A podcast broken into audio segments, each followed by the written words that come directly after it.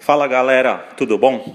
Aqui é o Gus. Esse é o primeiro episódio do GusCast, é algo que eu queria fazer há muito tempo.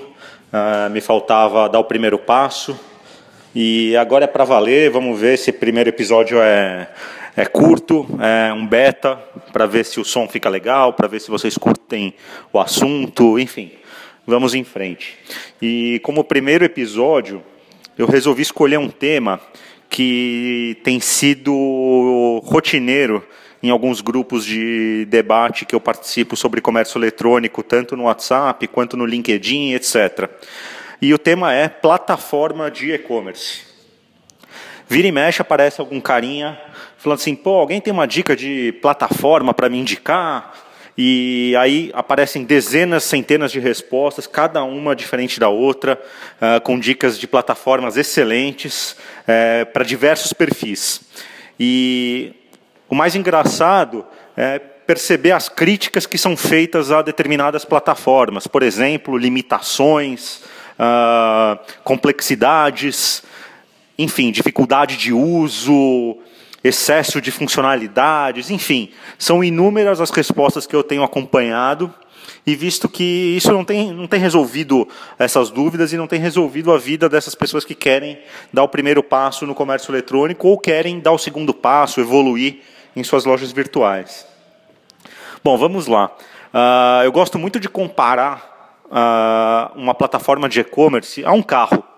Né? Afinal, a gente tem carro de todos os tipos: carros baratos, carros caros, carros simples, carros sofisticados, carros com poucas funções, carros com, muita função, com muitas funções. Enfim, tem carro para todas as finalidades. Por exemplo, se eu quero trabalhar, usar o carro para ir trabalhar perto de casa, eu até posso querer um carro extremamente confortável, etc., mas eu também posso optar por um carro econômico, que às vezes a simplicidade é mais vantajosa para mim. Eu vou gastar menos gasolina, vou ter menor consumo de bateria, desgaste das peças, etc. A plataforma de e-commerce, obviamente, não é um carro, mas ela também se adapta às suas necessidades. Às vezes você não precisa de alguma coisa extremamente complexa, principalmente se você é uma pessoa que trabalha sozinho ou tem uma equipe muito enxuta.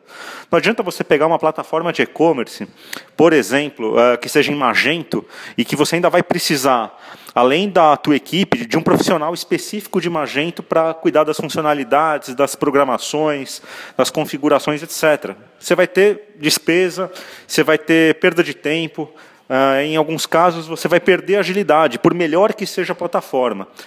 Enfim, se você tem uma equipe pequena ou se você trabalha sozinho, o que eu recomendo é que você opte pela simplicidade. Às vezes você não precisa de uma mega plataforma que vai te custar uma fortuna. Às vezes uma plataforma simples que faça você simplesmente vender, uh, oferecendo todas as opções de pagamento uh, e com funcionalidades uh, genéricas. Assim, acho que isso já vai te ajudar bastante. Obviamente, cada caso é um caso. Mas pense muito bem antes de escolher uma plataforma e tome muito cuidado quando você receber sugestões e dicas de outras pessoas, porque às vezes a realidade dessa pessoa é diferente da sua.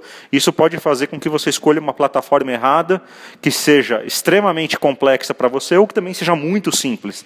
Você primeiro precisa pesquisar, entender, solicitar orçamentos e principalmente versões demonstrativas. Eu, pessoalmente, quando procuro uma nova plataforma para a empresa que eu trabalho ou para as empresas que eu presto consultoria, eu sempre peço uma versão de demonstração para saber como é o painel administrativo, como é a loja em funcionamento, como funcionam as, a, as demais funcionalidades daquela plataforma, enfim.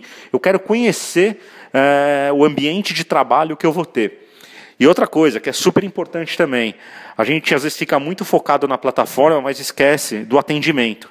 Não adianta você ter uma plataforma super legal, que tem um monte de funcionalidade, e na hora que você precisa de um suporte, esse suporte deixa a desejar. Suporte é algo que você sempre vai precisar. Tá? Às vezes mais, às vezes menos, mas você precisa dele. Eu, por exemplo, trabalho atualmente com uma plataforma de e-commerce super robusta, e não é por isso que eu não preciso de outras funcionalidades ou de algumas características que eu preciso solicitar via chamado, coisas que não são parte uh, do pacote. Tá? Então, pense muito bem também no atendimento que você vai receber dessa plataforma.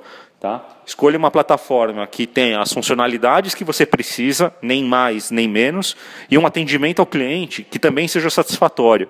Tá? Que você seja atendido de forma rápida e correta. Ok?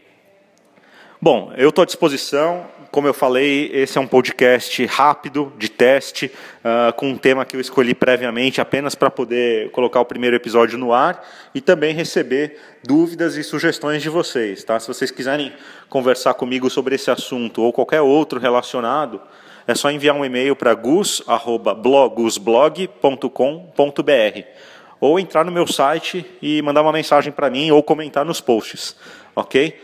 www www.blogosblog.com.br. Um abração, é, conto com vocês para ouvir próximos, as próximas edições e sugestões serão sempre bem-vindas. Um abraço, até a próxima.